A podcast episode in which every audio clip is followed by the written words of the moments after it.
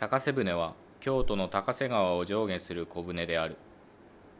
徳川時代に京都の罪人が遠島を申し渡されると本人の親類が牢屋敷へ呼び出されてそこで糸まごいをすることを許された。それから罪人は高瀬船に乗せられて大阪へ回されることであった。それを護送するのは京都町奉行の配下にいる同心でこの同心は罪人の親類の中で主だった一人を大阪まで動線させることを許す慣例であったこれは神へ通ったことではないがいわゆる多めに見るのであった木魚であった当時遠島を申し渡された罪人はもちろん重い咎を犯した者と認められた人ではあるが決して盗みをするために人を殺し火を放ったというような同悪な人物が多数を占めていたわけではない高瀬船に乗る罪人の過半はいわゆる心得違いのために思わぬ咎を犯した人であった。ありふれた例を挙げてみれば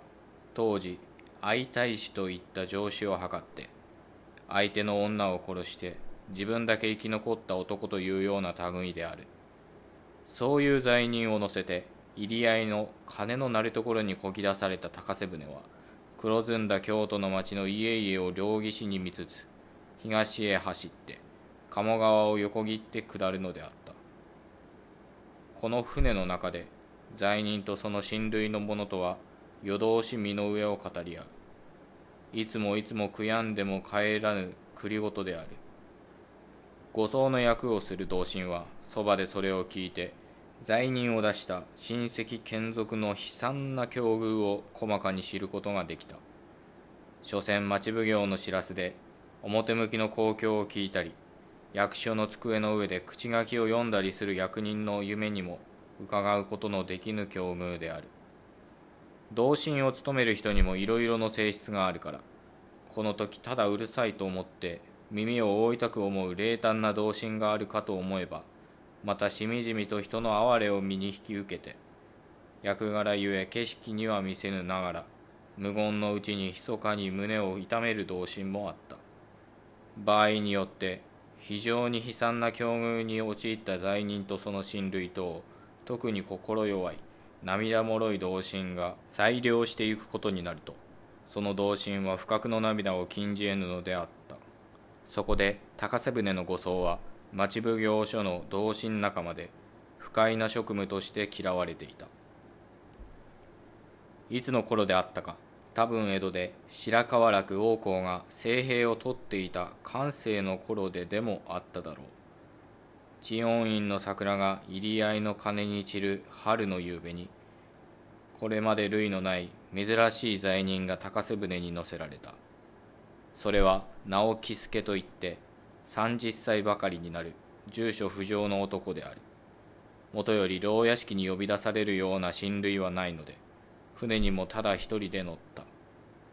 護送を命ぜられて一緒に船に乗り込んだ同心羽田正兵衛はただ喜助が弟殺しの罪人だということだけを聞いていた。さて牢屋敷から桟橋まで連れてくる間この痩せ獅子の色の青白い喜助の様子を見るにいかにも神妙にいかにもおとなしく自分をば公儀の役人として敬って何事につけても逆らわぬようにしている。しかもそれが罪人の間に王を見受けるような恩順を装って県政にこびる態度ではない。庄兵衛は不思議に思った。そして船に乗ってからも単に役目の表で見張っているばかりでなく絶えず喜助の挙動に細かい注意をしていた。その日は暮れ方から風が止んで空一面を覆った薄い雲が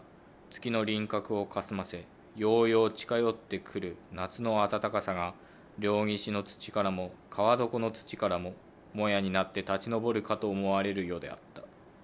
下京の町を離れて鴨川を横切った頃からは辺りがひっそりとしてただへさきに裂かれる水のささやきを聞くのみである。夜船で寝ることは罪人にも許されているのに喜助は横になろうともせず雲の濃淡に従って光の増したり減じたりする月を仰いで黙っている。その額は晴れやかで目にはかすかな輝きがある。庄兵衛はまともには見ていぬが始終喜助の顔から目を離さずにいる。そして不思議だ不思議だと心の内で繰り返している。それは喜助の顔が縦から見ても横から見てもいかにも楽しそうでもし役人に対する気兼ねがなかったなら口笛を吹き始めるとか鼻歌を歌い出すとかしそうに思われたからである。